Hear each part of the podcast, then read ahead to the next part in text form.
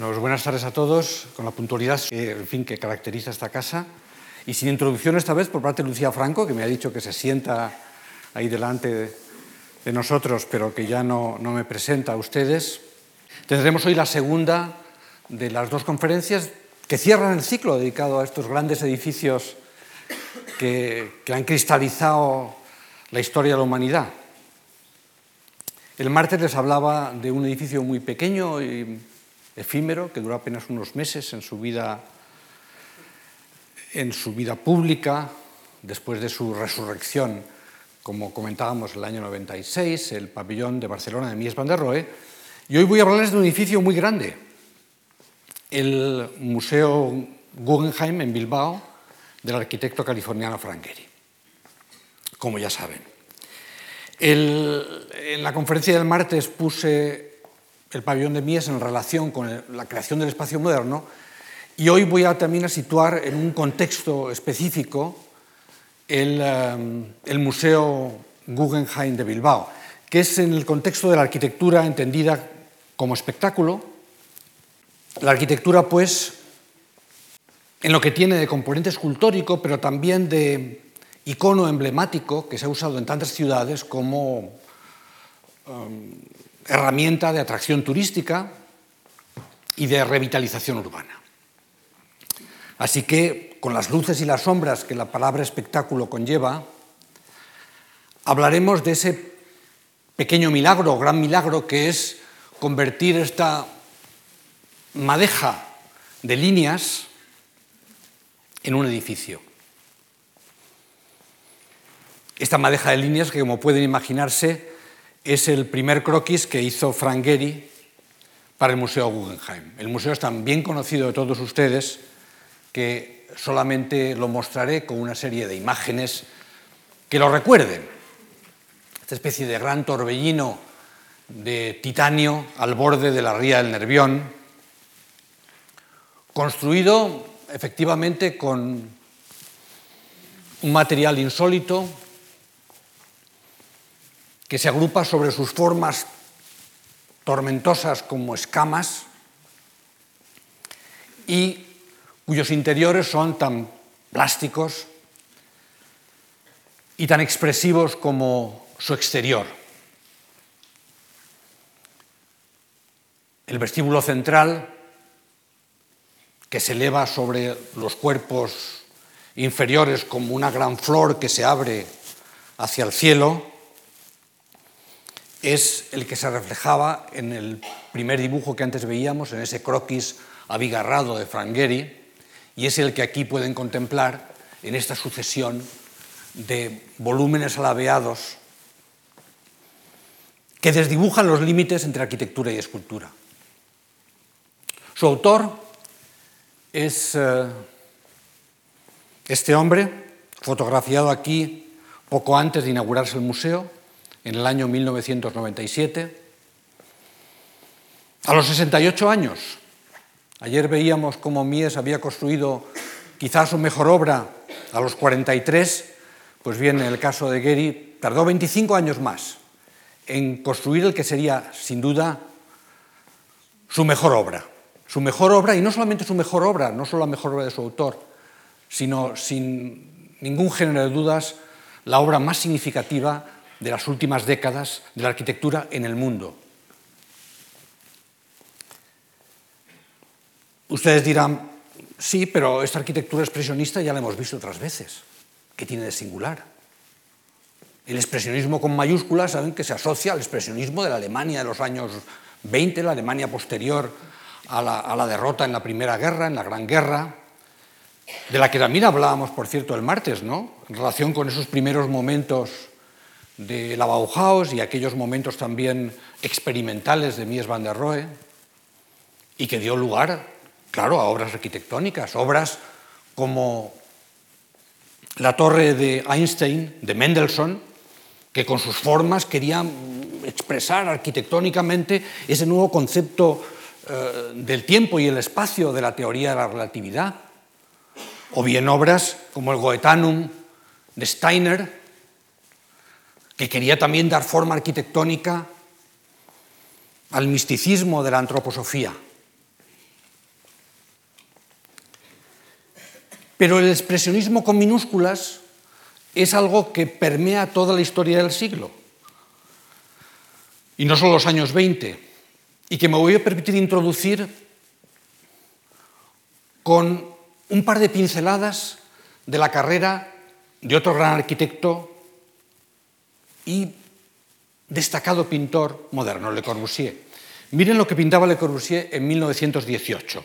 Este es su primer óleo, La Cheminée, una especie de manifiesto de cómo la arquitectura podría ser, ¿eh? con este cubo blanco sobre esa repisa de chimenea. Era casi un esfuerzo de sintetizar esa voluntad suya de hacer arquitectura también reducida al casi nada.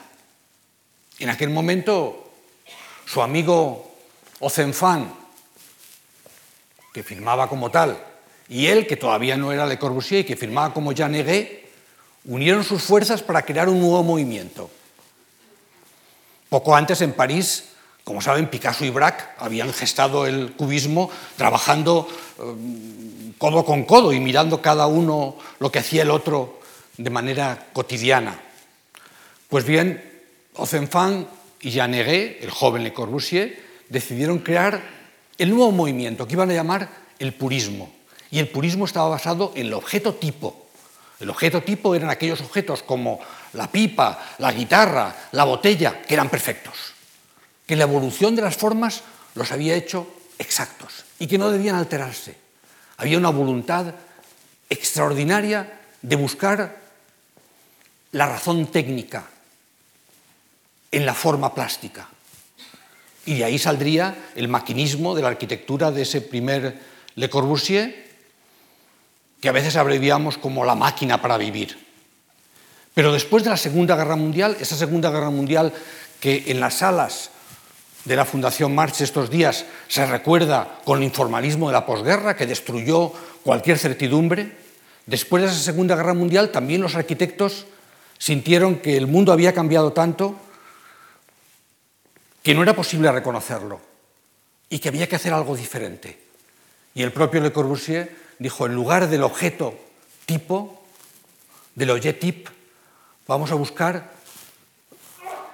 lo que llamaba los objetos de reacción poética, l'objet a reacción poétique, que él a veces encontraba en la playa y que dibujaba, y que darían lugar a algunas de sus obras más emocionantes de la posguerra. Expresionistas, sí, aunque sea expresionistas con minúscula. A veces la condición de la obra, por ejemplo, la unidad de habitación, era tan exigente en lo funcional que esa circunstancia informe, esa condición inesperadamente caótica se refugiaba en pequeños elementos. Otras veces, como en Ronchamp, todo el edificio se hacía una escultura. Era un objeto de reacción poética, no era un objeto tipo.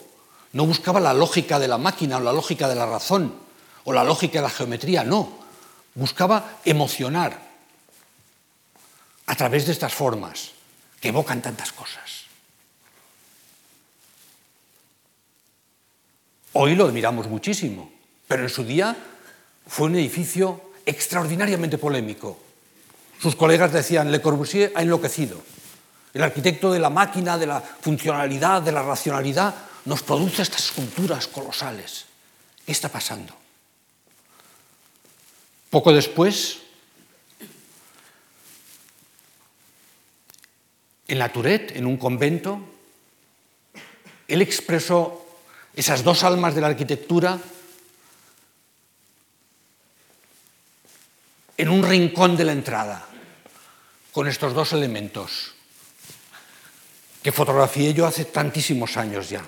Un banco perfectamente cartesiano, es el primer Le Corbusier todavía, el Corbusier que busca en la geometría eh, la razón de ser de las cosas. Y frente a ello, lo inesperado, lo abrupto, lo informe, estaba presente. Sería, digamos, como una fuerza que entraría en sintonía con tantas otras arquitecturas, muchas veces utópicas de la época, y nunca Fíjese, por ejemplo, el, el, Medón, ¿sabes? La escultura habitada, como le llamaba, de André Bloch. Ya no está inspirado por las máquinas o la razón, la geometría, sino que es una construcción que expresa una realidad distinta. Lo mismo haría por aquellos mismos años 60 Kisler, con sus propuestas de teatros, nunca realizados, por cierto. Mira aquí la escala, con el pequeño muñeco. La arquitectura aspiraba a ser escultura.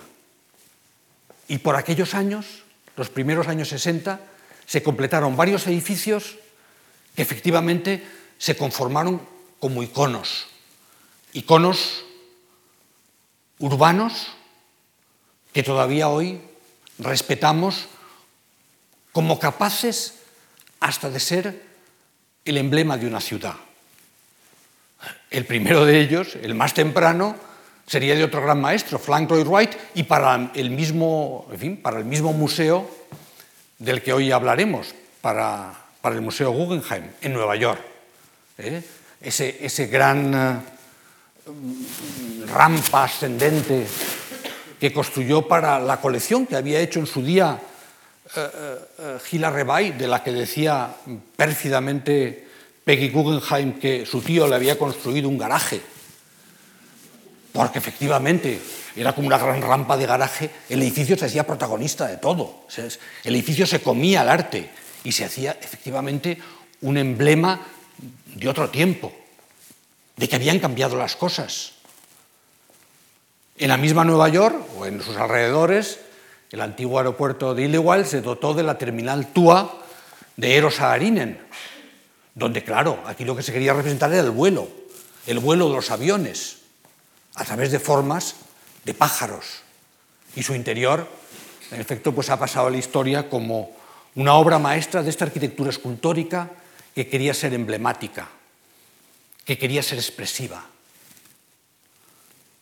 Lo propio ocurriría en Berlín con la Gran Filarmonía, de lo cual no es tan importante el exterior como el interior. ¿eh? Esta gran sala que rodea a los músicos con el público en bancadas y que sería tan extraordinariamente influyente, no solo en la construcción de auditorios, sino en la arquitectura en general. Y ya para acabar esta secuencia, inevitablemente, claro, las grandes velas de la ópera de Sydney que construyó Woodson en esa ciudad y que se convirtieron en símbolo no solo de Sydney, sino de Australia. Los edificios empezaban a tener la capacidad, por sus formas expresivas, de simbolizar una ciudad, de simbolizar un continente, de atraer la atención se conformaban como esculturas habitadas.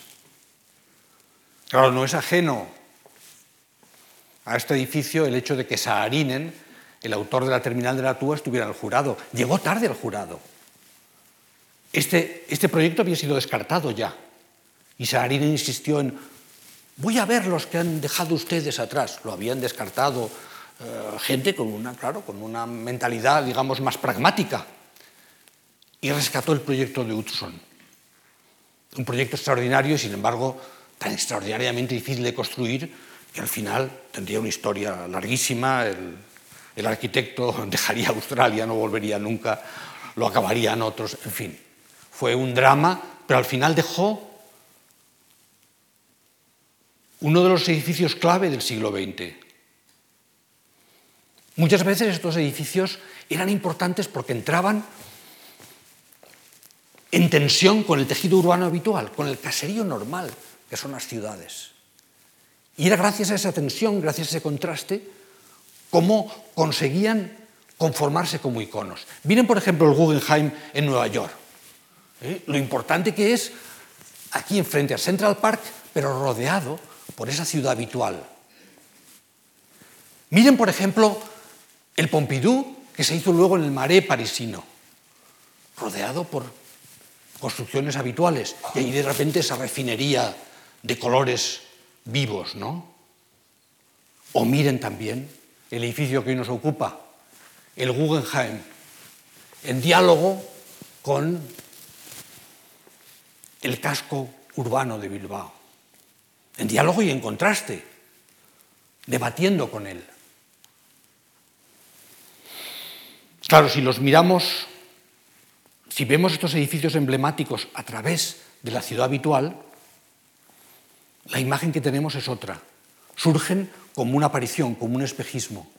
Déjenme ponerle tres ejemplos españoles muy próximos. Uno en Barcelona, el MACBA de Richard Meyer, que cuando lo ven desde la ciudad aparece como un objeto, como un transatlántico, como un objeto de otra época, ¿eh? con, ese, con ese purismo blanco corbuseriano.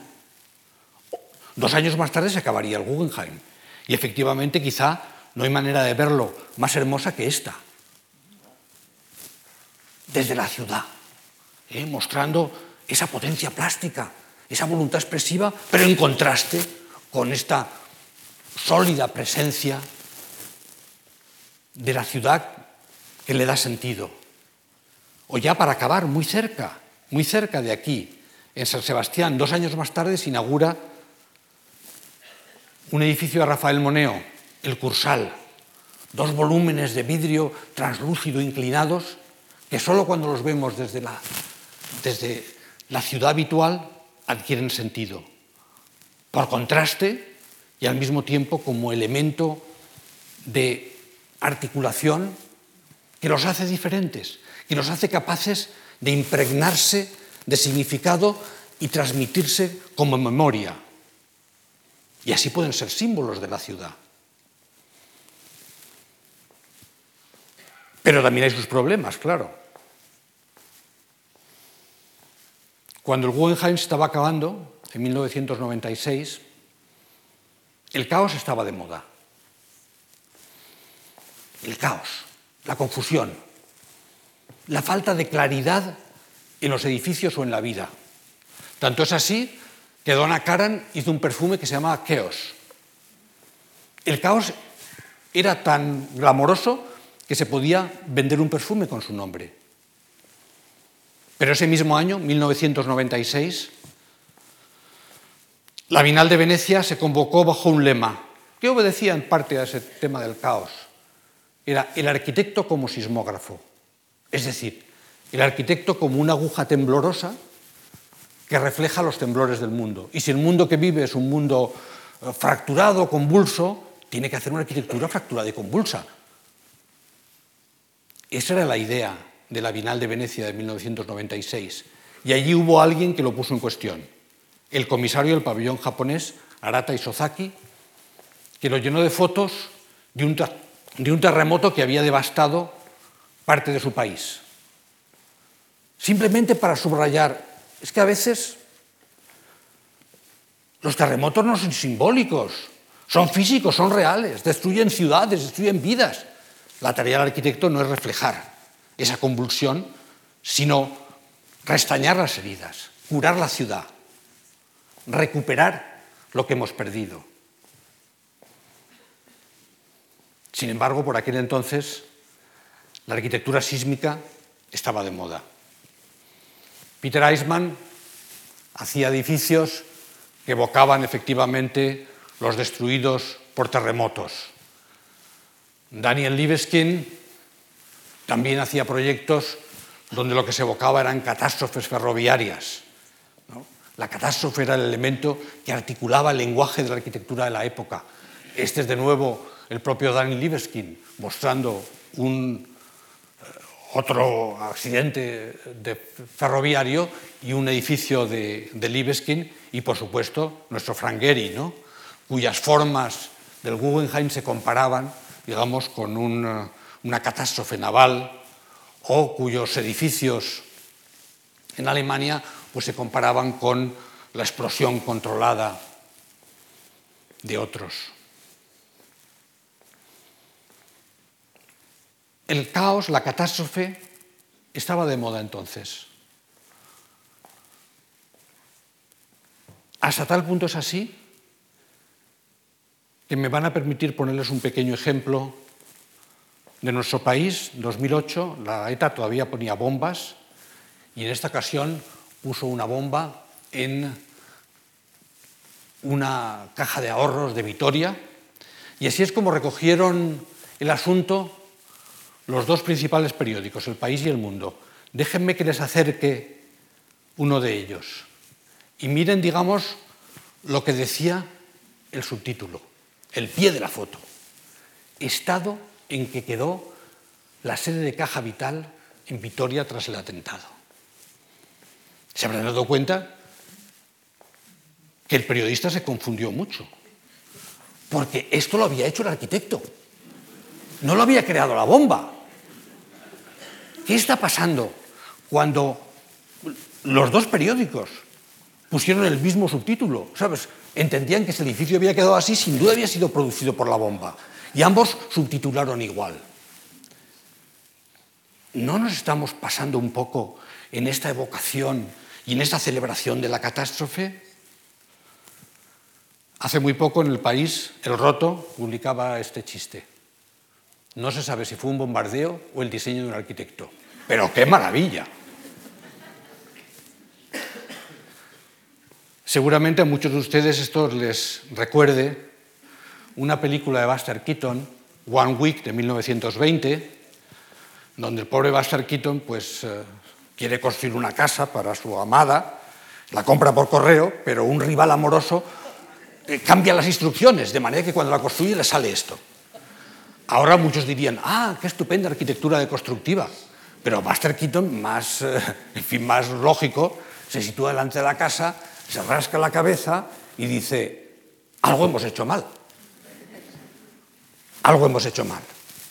Sí, seguramente algo hemos hecho mal. Habíamos llegado demasiado por esta vía de la celebración del caos y la catástrofe. Pero esta no sería la única vía en la que la arquitectura cambiaría en los años 90. Además, digamos, de las fracturas, los dobleces y los terremotos que lo alteran todo, llegaría la invasión de los bultos, de los blobs. The Blob es una película del año 58, la primera en la que Steve McQueen fue protagonista.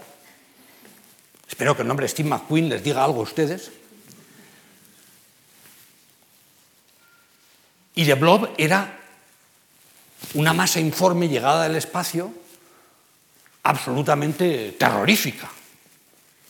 Es decir, que entonces de blobs, los bultos, no nos causaban placer, sino pánico.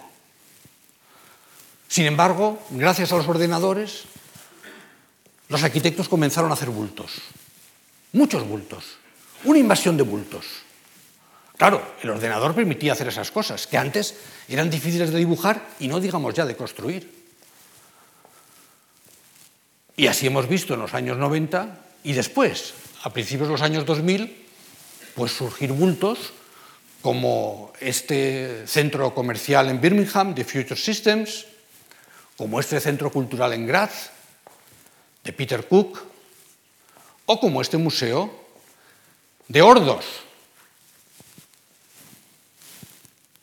Aunque sí, sale al fin. El Museo de Ordos que como pueden ver no es sino un bulto a escala colosal y que ha sido realizado por el arquitecto chino Ma Yang-song, que no sé si apropiadamente siempre firma con sus iniciales MAD MAD.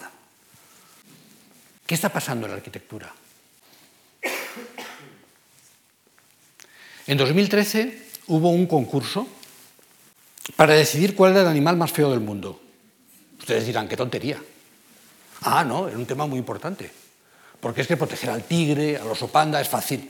Son animales muy hermosos y todos queremos proteger al lince, al oso panda ¿eh? o, al tigre. Eso es fácil. Pero ¿qué pasa con los animales feos? Que nadie se preocupa de ellos. Y entonces este concurso tenía la voluntad de llamar la atención sobre los animales que por ser feos no reciben suficiente protección de los organismos medioambientales. Tenía claro también un componente pues lúdico, etc. El ganador fue el pez bulto. Mm, la encuesta se hizo entre centenares de miles de personas, así que parece que los bultos o nos producen terror o nos parecen muy feos. ¿Cómo es posible que la arquitectura haya sido infectada por esta epidemia de bultos? Bultos y sin duda también arquitecturas topográficas, ¿no? Como la que el año 2013 no puede decir acabó, sino interrumpió en Santiago de Compostela Peter Eisman, o como la que el año 2013, esta sí, completó Zaha Hadid en Bakú, la capital de Azerbaiyán, un gran centro cultural para homenajear al líder del país tanto en la etapa soviética como en la postsoviética. Esta es la arquitectura en cuyo contexto tenemos que hablar de esas escamas, de esas formas, de esa capacidad alusiva del Guggenheim. Esta historia entra en sintonía con muchas otras historias, pero tiene un hilo conductor. Y el hilo conductor es el de su arquitecto. Un arquitecto que hemos visto antes, que lo inaugura ya a la edad que muchos dirían provecta, de 68 años, que para un arquitecto es la edad juvenil de 68 años. Porque muchas veces los arquitectos en una carrera de largo desarrollo, que hasta los 50 pues es difícil que lleguen a tener obras significativas. ¿no? Yo me voy a, ir 20 años atrás respecto a la terminación del Guggenheim. Saben que el Guggenheim se acabó en el año 97, pues me voy a ir al año 78. Frank Gehry tiene entonces 49 años y al fin ha hecho una obra que reproducen todas las revistas y que le lanza al estrellato. Su propia casa, ha sido su propio cliente y ha conseguido hacer ni siquiera su casa, el añadido a su casa, porque lo que, como ven es una casa convencional en, California, en Los Ángeles, a la que ha añadido una serie de piezas más o menos eh, desordenadas, dobladas, con materiales baratos, ¿no? que de repente le llevan a la fama. Tiene tiene 49 años, como digo, y empieza a contar en el mundo de la arquitectura. Tanto que ese mismo año, Philip Johnson, en Dallas, reúne en torno suyo. Philip Johnson es el gran patrón de la arquitectura americana y el, que siempre ha, marcado las, las épocas, las tendencias, las modas. Pues él reúne en torno suyo a lo que llama sus chicos, my kids. Y esos kids los tienen aquí, Johnson, como es lógico, con sus características gafas en el centro. En un extremo está Frank Gehry y en el otro, otro de sus kids de los que también hablaremos algo, Peter Eisman. Casi todos los demás son posmodernos o tardomodernos. Pero los dos únicos raros, los dos únicos que están haciendo cosas torcidas, difíciles, eh, razonablemente fracturadas, son Peter Eisman y Frank Gehry. Tanto que cuando a Johnson le hacen comisario del pabellón de Venecia, poco más tarde, dice, ¿cómo representar la, arquitectura americana? Con dos arquitectos, Frank Gehry y Peter Eisman. Eso es después de que Johnson, que había introducido el posmoderno en Estados Unidos, decidiera que el posmoderno había caducado y que había que lanzar la deconstrucción, es decir, esta arquitectura fracturada. Por entonces, eh, Gehry hace cosas con un talante un tanto pop, pero también muy convencional. Este es un, ah, mall en, Santa Mónica, donde solo las grandes letras eh, le dan ese aire singular, ¿no? Pero sí hace algunas cosas que ya empiezan a llamar la atención. Por ejemplo, eh, dicen, ¿qué es esto? Dirán ustedes. Estos gigantescos prismáticos. Pues esto es fruto de su colaboración con un escultor, Oldenburg, para una agencia de publicidad, Child Day. La agencia de publicidad quiere usar como oficinas un edificio banal, un edificio convencional, allí en Venice, en California, y cuando lo que les hace Gehry, que solamente tenía estos elementos más raros, les parece insuficientemente reconocible, le dicen, tienes que pensar algo más, Frank. Entonces a él se le ocurre que unos años antes ha estado con Oldenburg, no en Venice, California, sino en la Venecia italiana, y Oldenburg ha propuesto unos prismáticos como dos torres para la ciudad. dice, ¿por qué no convenzo a mi amigo escultor y usamos estas dos torres como acceso al aparcamiento y al mismo tiempo salas de reunión? Esa sensibilidad pop está ya presente, pero todavía no se han fundido escultura y arquitectura. Por un lado está la arquitectura y la escultura se medio adhiere. Oldenburg dice, sí, así seré también arquitecto, porque dentro de estas mm, patas del prismático va a haber salas de reunión, pero en el fondo la realidad es que Gehry es el arquitecto y Oldenburg es el escultor que le pega los prismáticos. Pero a través de esta relación vienen otras. Poco después, un fabricante de sillas y un gran eh, también patrón de la, de la, arquitectura y de las artes, Rolf Fellbaum, le pide a Gehry, cuya silla hecha de mm, cartón de embalar ha visto y le ha encantado, que le haga un museo para sus sillas. Y al mismo tiempo le pide a Oldenburg que haga una especie de gran pórtico para un campus cerca de Basilea, donde él tiene la fábrica, el campus de la firma Vitra. Y Oldenburg le hace pues, una especie de arco triunfal que ven aquí, con un martillo, unos uh, alicates eh, y, un destornillador, que son como los, las, las, herramientas del tapicero. Y Gehry le construye este edificio, el más complejo que había hecho hasta entonces. Un edificio cuyo interior como les decía, tiene como propósito albergar las sillas de la colección de este fabricante, este fabricante que había comprado pues, las patentes en su día pues, de los Sims y de muchos grandes arquitectos modernos que han diseñado sillas. Y entre ellas, la que diseñó Gehry, hecha con materiales simples, con materiales pobres, ¿no? en este caso simplemente con, con cartón de embalar.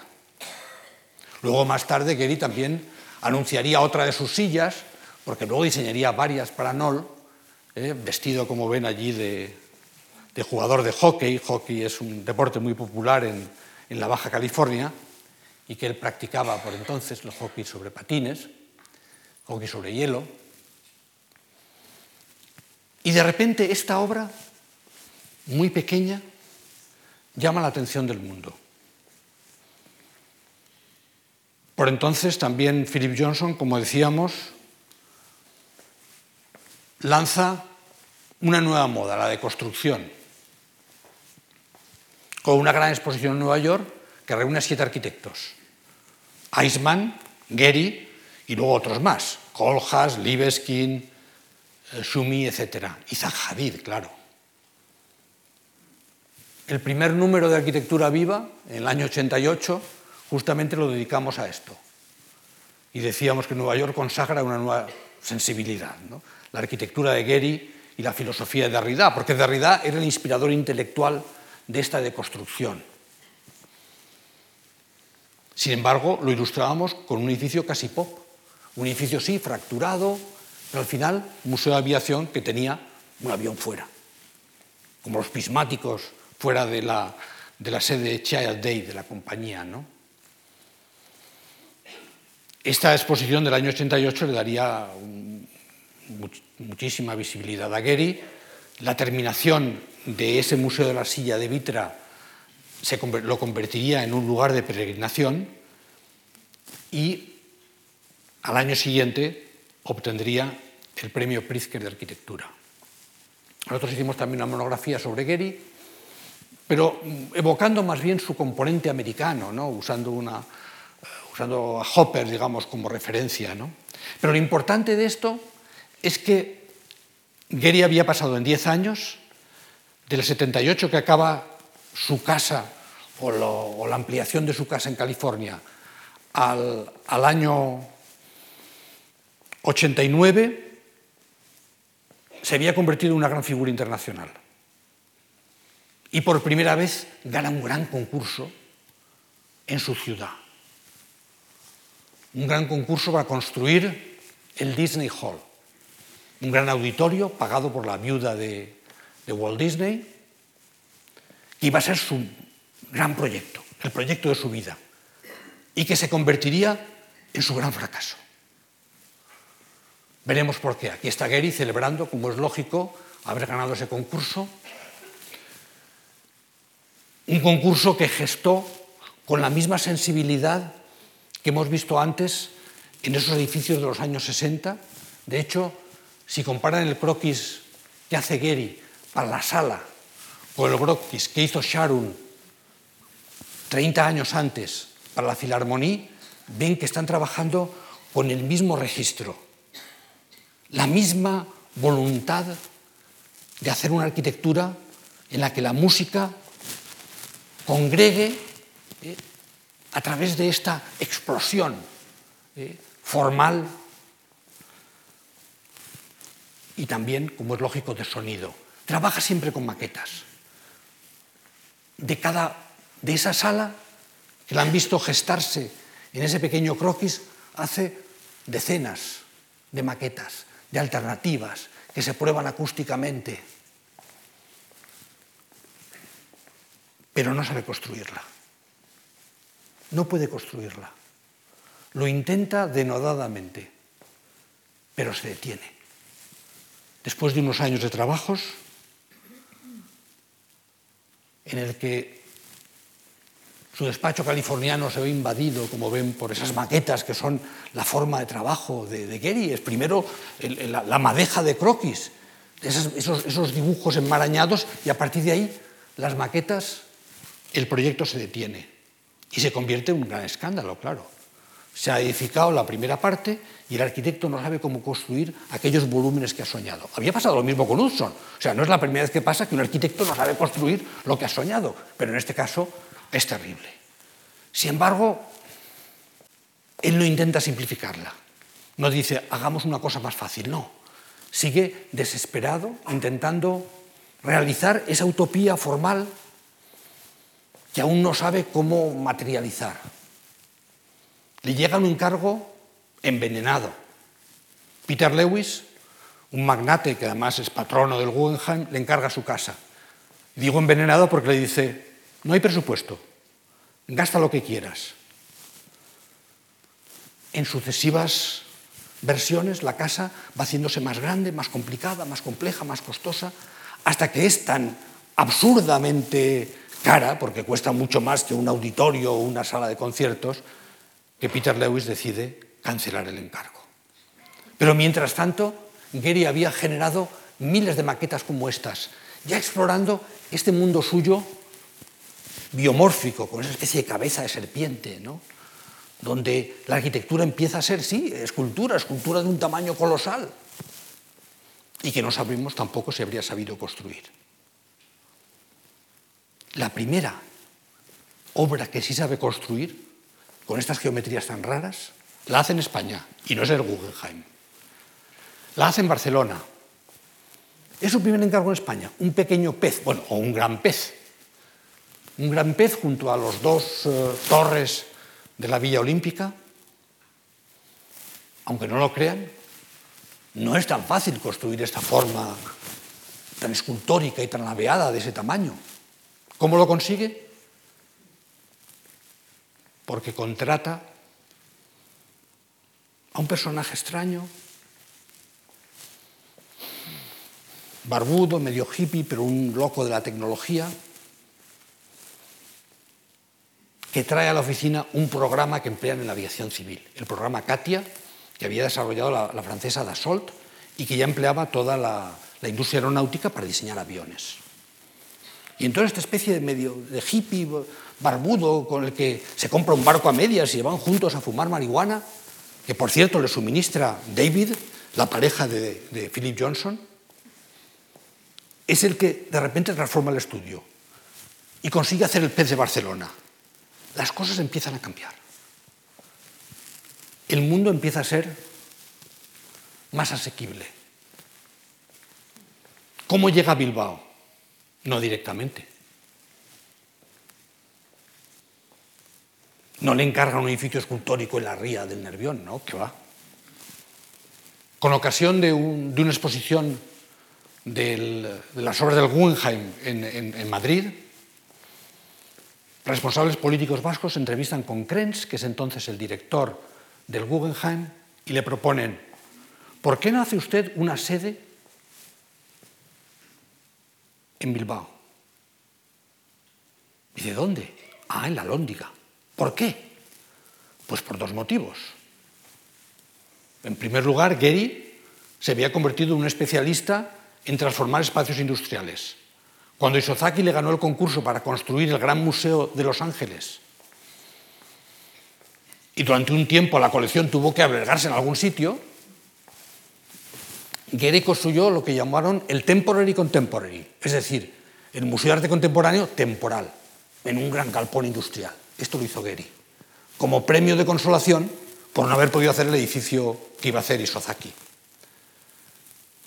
Eso era interesante. Al mismo tiempo, Krenz, personaje singular, muy alto, jugador de baloncesto, diplomado también con un MBA en temas económicos, quería cambiar los términos en los cuales el arte se intercambiaba y el arte se exhibía. Y quería poner en marcha lo que luego sería el MAS MoCA. El MAS MoCA era un museo de arte contemporáneo en Massachusetts, por eso se llamaba MAS, era el Museo de Arte Contemporáneo de Massachusetts, pero eran unas grandes naves industriales abandonadas. Por entonces no lo había conseguido, pero yo estaba obsesionado con eso. Entonces, los políticos vascos le dicen a Krenz, usted que quiere hacer el MAS MoCA, ¿sabes? Y Gary, que ha hecho el Temporary Contemporary, pueden ayudarnos a transformar la Lóndiga en un gran museo de arte contemporáneo que atraiga turistas a Bilbao, que nos pongan el mapa, que no hablen de nosotros en el New York Times siempre por los atentados, por las muertes. Y en toda esta ciudad industrial en declive, y además pues, sangrada por, el azote del terrorismo, decide hacer una gran inversión en una gran casi me atrevo a decir, firma cultural americana, porque el Guggenheim lo que compraban sobre todo era la marca. Querían poder decir Guggenheim en Bilbao y vamos a hacerlo en la Lóndiga. Claro, el primer viaje que hacen Krenz y, Gehry a la Lóndiga, dicen aquí esto no funciona. Los pilares están demasiado próximos, no hay grandes luces, aquí no vamos a poder hacer un museo arte contemporáneo. Si ustedes quieren hacerlo, tienen que permitirnos hacer un edificio nuevo, de nueva planta. Los vascos se quedan desconcertados porque la base de todo el viaje de ellos desde, desde América era transformar la lóndiga, a ver cómo le daban uso a este gran contenedor abandonado. Pero al cabo de unos días dicen, de acuerdo, vamos a ver dónde podría hacerse. Y aquí es donde los, los relatos difieren, porque tanto Krenz, el director del museo, como Gehry, el arquitecto, dicen ambos haber encontrado el sitio ellos. Fuera uno, fuera otro, fueran los dos conjuntamente, deciden que el lugar ideal es un emplazamiento entre el casco de Bilbao y la ría al lado del puente de la Salve. Gehry visita el lugar, hay un plano suyo de Bilbao lleno de flechas rojas, donde muestran cómo se ve ese emplazamiento desde distintas calles de la ciudad. O sea, que esa foto que antes les ponía estaba ya en la retina de Gehry cuando elige el sitio. Y para cubrir el expediente deciden hacer un concurso. Un concurso en Frankfurt con Heinrich Klotz, que dirigía entonces el Museo de Arquitectura de Frankfurt. bueno, la verdad es que el concurso fue un poco de mentirijillas. Pero en fin, llamaron a un arquitecto de Asia, otro de América y otro de Europa. El de Asia era Isozaki, el japonés, el que le había ganado a Gehry el concurso para hacer el, Museo de Arte Contemporáneo, que propone un edificio como el al lado del Puente de la Salve, pues sustancialmente un gran cilindro, poco interesante. Enseguida lo descartan. El segundo arquitecto invitado es Wolf Prix, de Kopf Himmelblau, de Viena, que por entonces enseña con frecuencia en Los Ángeles, vive en los aviones, y propone algo que les parece más interesante. Y este ya lo discuten mucho. De nuevo, el puente de la Salve una serie de volúmenes que surgen alrededor. Y finalmente, Frank Gehry, que propone lo que ven aquí. De nuevo, al lado del puente de la Salve, unos grandes cajones de piedra caliza,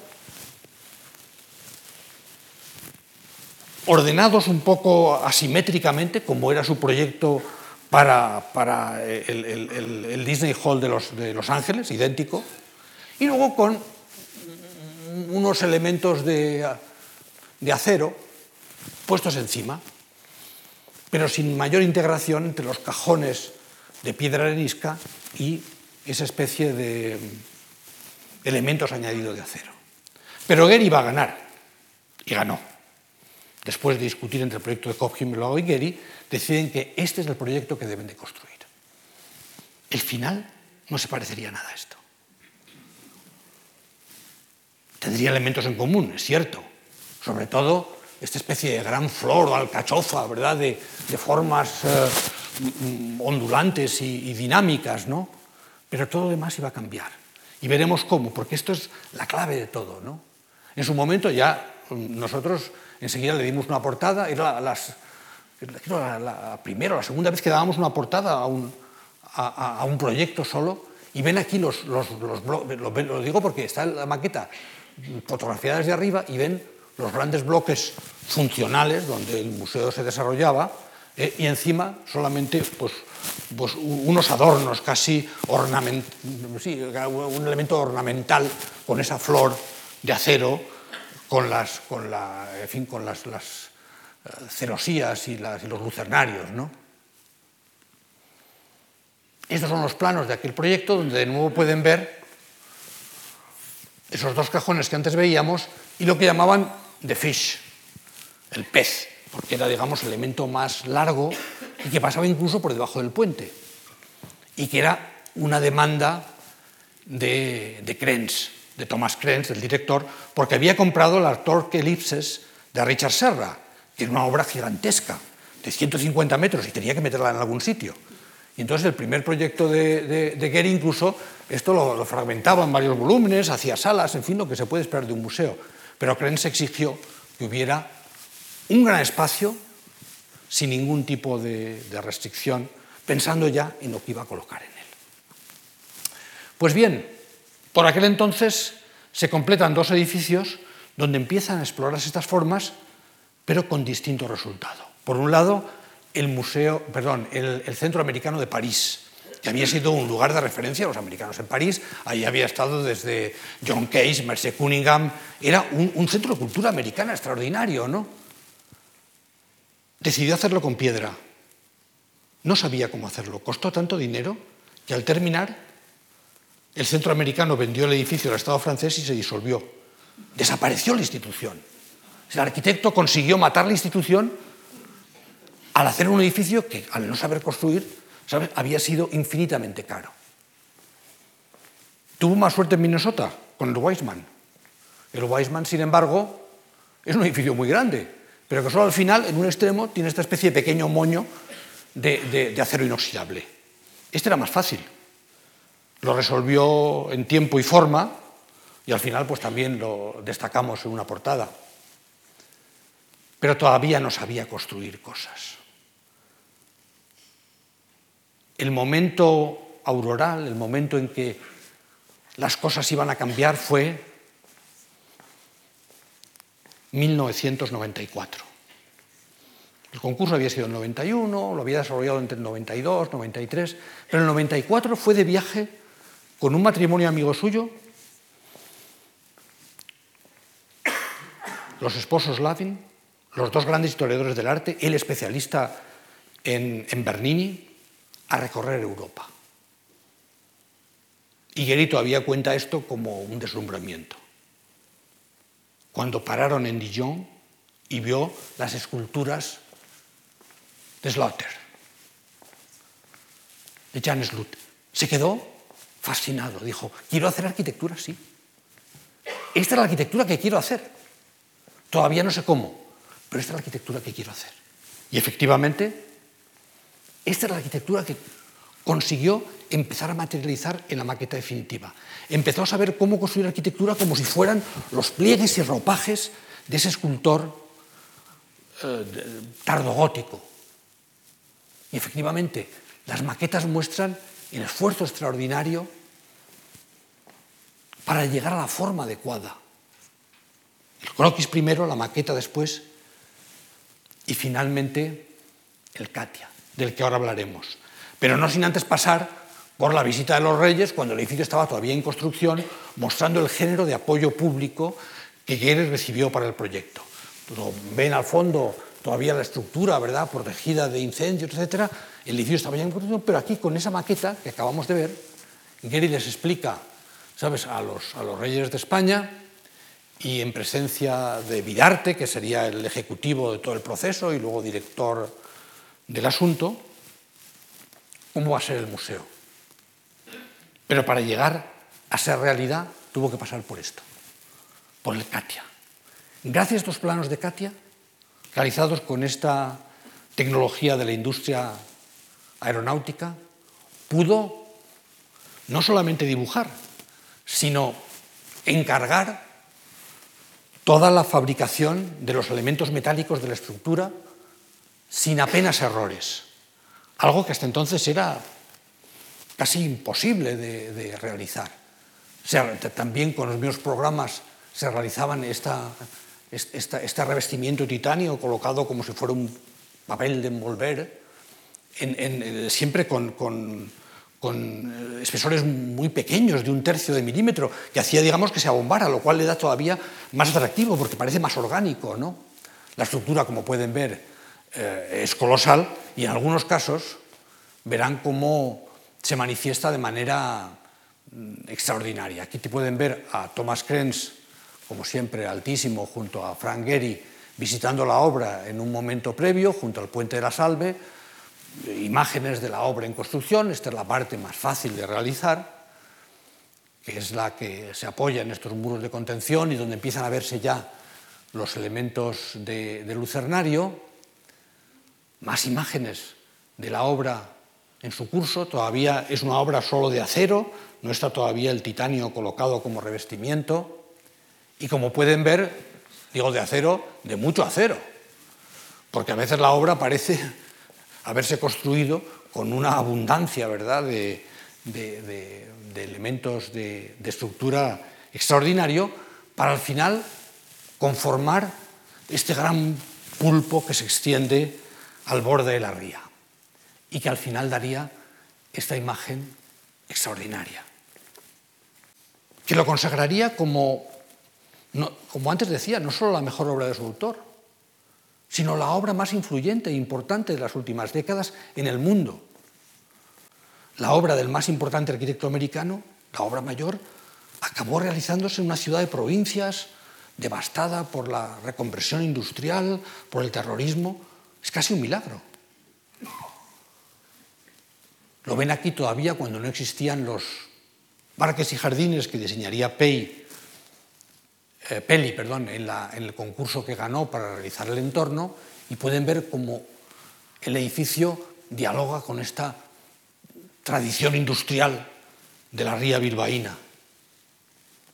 Aunque luego el resultado último, como ven, es muy diferente. Como es lógico, Guerri aborrecía estos jardines y le hubiera gustado que dejaran ¿sabes? esa violencia industrial de la ría mm, sobre el cual su, su edificio se destaca como, como una, como una flor mm, metálica entre la basura. ¿no? Ahora no, ahora es parte de una Disneylandia que tiene el remate del pupi de Jeff Koons delante. ¿no? Pero claro, la gran fish que había demandado Tom Crenz al menos sirvió para poner las torquelipsis de Serra. Para Serra era su obra más importante. Eran íntimos amigos, él y Gehry. Y Serra pensaba que este iba a ser el museo de Serra, que todo el mundo hablaría sobre Serra. Lo que ocurrió es que todo el mundo hablaba de Gehry y dejaron de ser amigos. Esa amistad se rompió porque los dos eran machos alfa en deseo de un reconocimiento que iban a encontrar allí. ¿no? Cada vez que Serra venía a Bilbao, además se le llenaba la boca de ustedes admiran a Chillida, pero Chillida no es el bueno, el bueno es Oteiza, ese sí que es el bueno. Tal. Pero entonces Oteiza decía que el Guggenheim era Lemoniz, era igual que la central nuclear. Había pocos años, habían, los de la ETA habían matado al ingeniero de Lemoniz, con lo cual todo el mundo se echaba las manos a la cabeza. Cuando Serra elogiaba a Oteiza, que decía que el Guggenheim era el nuevo Lemoniz del País Vasco. Un lugar difícil, lleno de conflictos. Ahora se nos olvidan, pero estas grandes obras a veces se generan en un marco de extraordinaria dificultad política, eh, financiera y de todo género. Y al final ya lo decía, el escultor más admirado Serra dentro y fuera, el artista más cotizado y al mismo tiempo más denostado del mundo, Jeff Koons. Por entonces ya el estatus este de los arquitectos estrella empezaba a ponerse en cuestión. Unos jóvenes alemanes hicieron esta colección de, dos imágenes que querían contar cuál es el estado de la cuestión. Dice, por un lado, los arquitectos, aquí representados por Ren Koolhaas, varias veces reproducido como miembro de una banda de rock, cada vez más famosos, cada vez más célebres. Y la ciudad cada vez más caótica, más desastre. Dice, ¿para qué nos sirve tener arquitectos famosos si la ciudad está hecha un asco, sin ningún tipo de orden, de jerarquía? Algo estamos haciendo mal. Un año antes de que se inaugurara el edificio de Getty, se celebró el Congreso de la UIA en Barcelona. La demanda fue tan colosal que los jóvenes que asistían desbordaron las instalaciones y los arquitectos tuvieron que hablar al aire libre, como si fuera, digamos, un concierto de rock. ¿no? Y ahí tienen a Herzog, a Foster, a Peter Eisman o a Danny Libeskind hablando a la multitud. El país lo reflejaba así. Decía, caos en el Congreso Mundial de los Arquitectos. Claro, amamos el caos y al final pasa lo que pasa, ¿no? Dice, en un ambiente cercano al rock se aplaudieron las referencias más pasionales. Algo estaba pasando en la arquitectura y no sabemos si era algo bueno. Peter Eisman, que se había puesto una camiseta del Barça para subirse a aquel estrado, tres días más tarde estaba en Nueva York, lo ven aquí, con black tie, con smoking, celebrando el 90 cumpleaños de Philip Johnson, de nuevo reuniendo en torno suyo a sus chicos. Pero ahora ya hay chicas, hay europeos, hay asiáticos, ya la foto es más políticamente correcta. Y de nuevo, claro, alrededor de Philip Johnson, Eisman, pero también nuestro amigo Gary ahí, junto a Coljas en el extremo. Las nuevas estrellas, siempre en torno a Johnson. Johnson que pocos días después viajaría a Bilbao, cuando el edificio todavía no estaba acabado. Y diría, con la autoridad que le daba, digamos, ese patronazgo que era el edificio más importante de la historia contemporánea. Y con esta rúbrica se llenaron tantos periódicos. No todas las reacciones eran positivas. Yo mismo tuve ocasión de comprobarlo cuando en el Guggenheim de Nueva York tuvimos un seminario en que ocho críticos hablábamos de ocho edificios. Yo elegí, como es lógico, hablar del edificio de, de en Bilbao de forma elogiosa y ante mi sorpresa el público reaccionó con gran indignación, porque decían que sabemos quién es este californiano, me decían, que ha arruinado al... no sabe construir el, Disney Hall en, su propia ciudad, en Los Ángeles, que ha arruinado al American Center en París, les parecía que haber elegido a Gary era un error radical, rotundo, ¿no? Y hubo también otras respuestas incluso más virulentas, ¿no? como el libro de José Bazulaika, un vasco afincado, en Estados Unidos, que lo presentó simplemente como una herramienta del imperialismo cultural americano, ¿no? Y que había absorbido todos los fondos económicos que tenía para asuntos culturales el gobierno vasco. Efectivamente, el edificio estaba siempre en los periódicos, aparecía mm, continuamente y cuando se inauguró, la verdad es que mm, el aplauso fue generalizado. Sedujo al público, sedujo a la crítica, mm, no hubo, yo creo, medio que no lo juzgara un gran logro del arquitecto y de los políticos bilbaínos que habían hecho esa apuesta. Políticos bilbaínos que luego verán en las imágenes de la inauguración, pero con un dato amargo.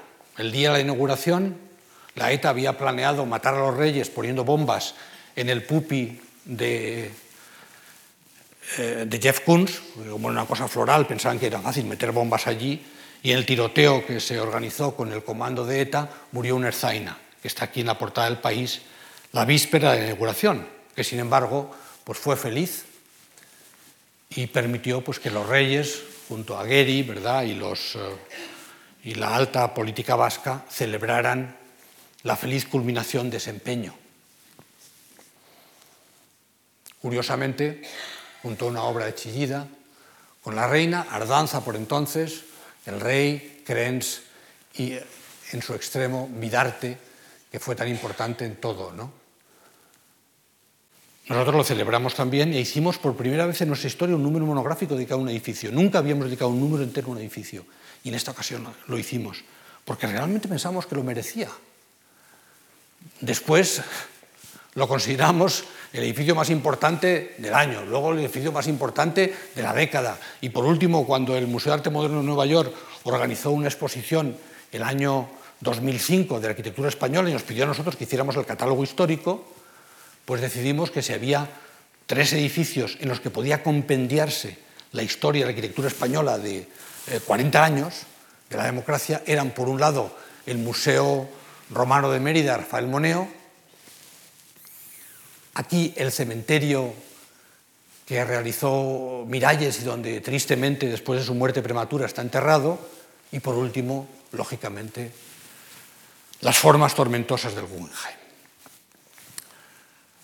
Por entonces, estamos hablando de 2005, ya era una figura tan popular que salían los Simpson. Y lo mostraban desde su casa, recibiendo un encargo, todo contento, ¿verdad? Pues va a ver cómo lo realiza, encuentra un papel en el suelo, ¿eh? se precipita sobre el papel, lo presenta como proyecto y finalmente lo construye. Ya era el primer arquitecto que, estaba en Los Simpsons. su popularidad había desbordado las fronteras pequeñas de la arquitectura. Sidney Pollack hizo una película sobre él, ¿eh?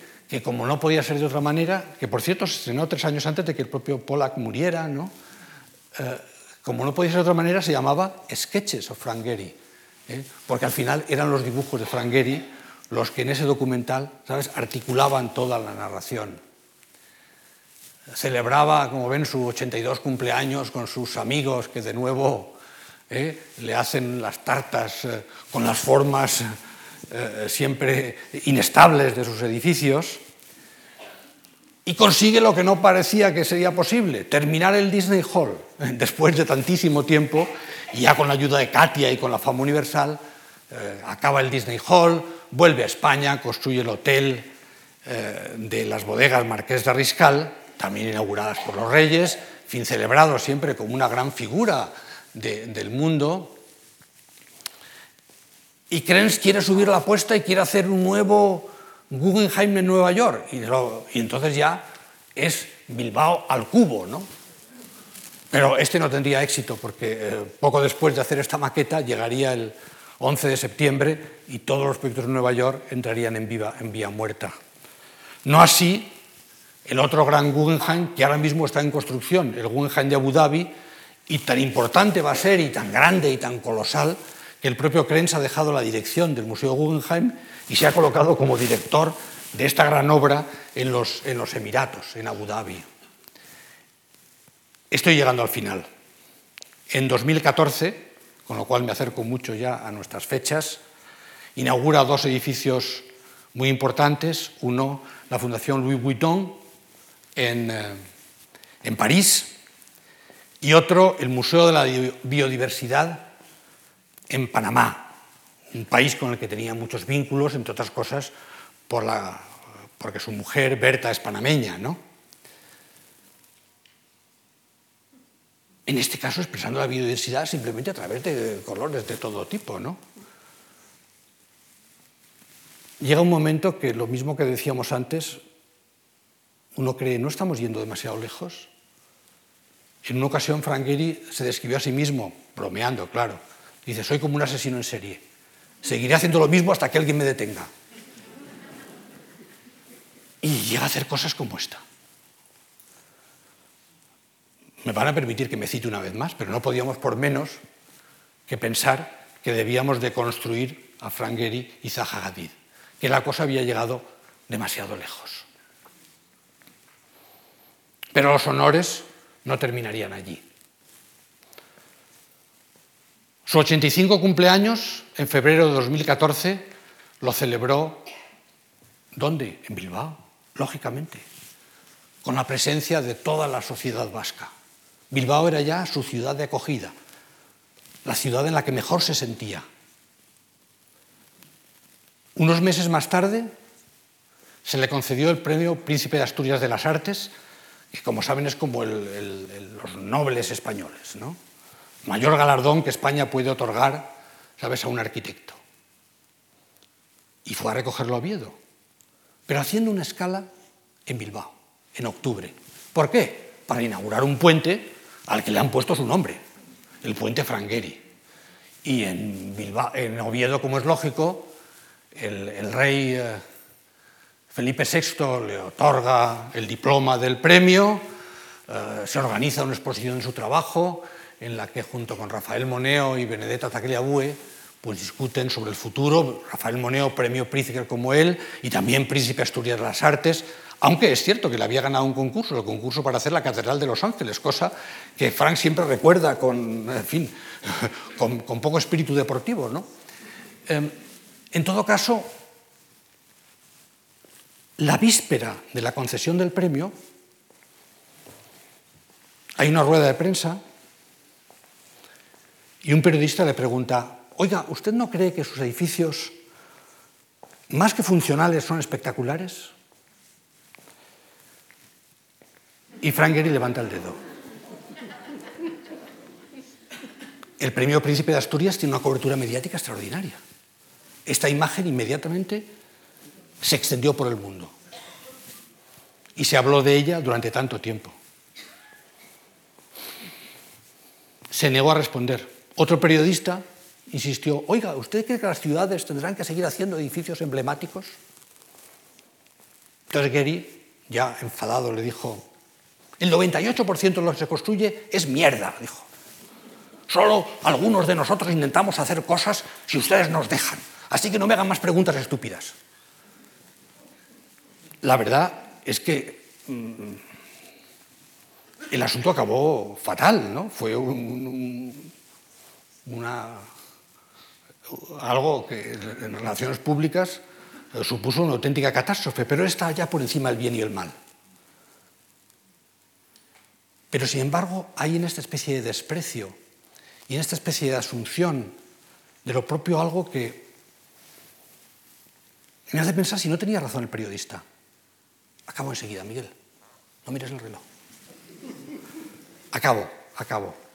Fíjense cómo, cómo resumía, cómo resumía Laurín Despierre lo que es la arquitectura hoy. Dice, la gran arquitectura, dice, no quiere quedarse ahí sin que le hagan caso. No, dice, it catches you with a wink, ¿eh? te recibe guiñando un ojo ¿eh? y te deja con una sonrisa. Y la arquitecta se fotografía como si fuera un exhibicionista abriendo la gabardina. ¿Es este el mundo de los arquitectos hoy? ¿Qué mundo vivimos en que Sarkozy prefiere hacer su foto de familia no con sus ministros, sino con sus arquitectos? Y reúna a todos los arquitectos más importantes del mundo con él. ¿Qué está pasando? ¿Qué está pasando cuando una obra con tanta carga dramática como el Memorial por los seis millones de judíos asesinados en Europa, que es como se llama, de Peter Eismann en Berlín, se convierte en un circo mediático rodeando al arquitecto?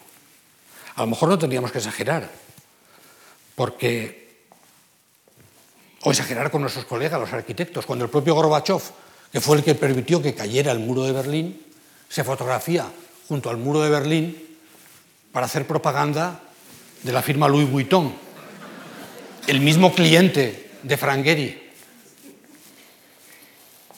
El siglo XX terminó en 1989 con la caída del muro, pero el siglo XXI empezó con la caída de esas dos torres en Nueva York. Y la arquitectura de, esta, de este siglo XXI tiene luces tantas como sombras. A veces los aparatos de guerra han servido como inspiración para la arquitectura. Miren, por ejemplo, este avión letal y bellísimo, el F-117 Stealth, el caza invisible. Pues este es el origen del edificio de Rencoljas en Oporto, que dice que tiene estética stealth, es decir, la estética del avión invisible. Los pliegues de los que hablábamos antes, las fracturas, las rupturas, pero también los alabeos, porque está el bombardero, el B-2, el B-2 Spirit, que es este que ven aquí, mucho más grande que los pequeños cazas, diseñado con este programa Katia, es a fin de cuentas el que está detrás de ese sueño que es el Museo Guggenheim. Enseguida entró en los anuncios. Design your dream, diseñe sus sueños. La arquitectura es la nueva fábrica de sueños. Ya no es Hollywood, es la arquitectura la fábrica de sueños. ¿Es verdad eso? Sí, a veces la arquitectura es una fábrica de sueños. Pero a diferencia de, de aquellos que se alquilaban para soñar, como decía el cuento de García Márquez, a veces los arquitectos no sueñan el sueño colectivo, sino sus propios sueños, sus sueños individuales, sueños personales. No es un sueño, sino designer's dream, el sueño del diseñador. No es el sueño de todos, es el sueño de uno. Y entonces es verdad, el New York Times celebró así, en su suplemento dominical, la terminación de Guggenheim. Dicen que todavía hay milagros y hay uno que está sucediendo en Bilbao. Es verdad. Es un milagro y al mismo tiempo es un sueño. Puede llegar a ser una pesadilla. Los Wachowski, que crearon Matrix, han creado con Júpiter Ascending otra utopía negativa del futuro. Y para expresar los creadores de Matrix cómo puede ser nuestro futuro urbano, nos sitúan en un Bilbao post-apocalíptico. Estos sueños pueden ser también pesadillas. Y es cierto, todavía los edificios, los grandes iconos, siguen siendo algo que la gente persigue como fondo de sus selfies. Es verdad, como muestra este anuncio de, una cementera mexicana. Es verdad, es verdad que cuando el Economist en 2004 quería hablar de la segunda transición, usa un edificio de Calatrava como símbolo, porque los edificios tienen esa capacidad de simbolizar los sueños de las pesadillas de una época, ¿no? O cuando una gran empresa quiere lanzar XL Capital, busca edificios XL, en este caso la ciudad de las, eh, ciencias y las artes de, Calatrava en, en Valencia. Es verdad, la escala es tan importante tantas veces, ¿no? Los grandes edificios inspiran, digamos, grandes sueños y también tantas veces tantos grandes pesadillas, como decía antes. La escala es importante. Miren ustedes el Guggenheim. Al final, el martes hablábamos de un edificio tan pequeño, ¿verdad? Tan mínimo, tan delicado, tan abstracto. Hoy hablamos de un edificio tormentoso, gigantesco, con esta escala colosal. ¿Son los dos grandes obras de arquitectura? Sí lo son. No en la escala en la influencia, en la importancia. Déjenme que acabe con esta última imagen. Y ahora sí que les prometo que les libero, que lo he hecho varias veces de forma indebida. Esto muestra a la misma escala un pilar de San Pedro de Roma, de San Pedro de Bramante y de Miguel Ángel, y una iglesia entera con su patio de Borromini, San Carlo alle Quattro Fontane, una iglesia tan pequeña que los romanos llaman San Carlino, San Carlitos. Se puede hacer gran arquitectura a la manera, sí, de San Pedro, de Miguel Ángel, de Calatrava, de Geri, pero también pequeña como Borromini. Por eso yo querría terminar esta conferencia, que también termina un ciclo donde han visto grandes obras de la cultura, grandes obras de arquitectura, de la cultura universal, simplemente subrayando que al margen de las diferencias de escala o de lenguaje, hemos visto un edificio tormentoso y colosal y otro lacónico, abstracto y muy pequeño, ambos pueden ser grandes, grandes por su influencia, grandes por su relevancia, grandes porque incorporan los sueños y las pesadillas de su época. Buenas noches y muchas gracias por su atención y por su paciencia. Gracias.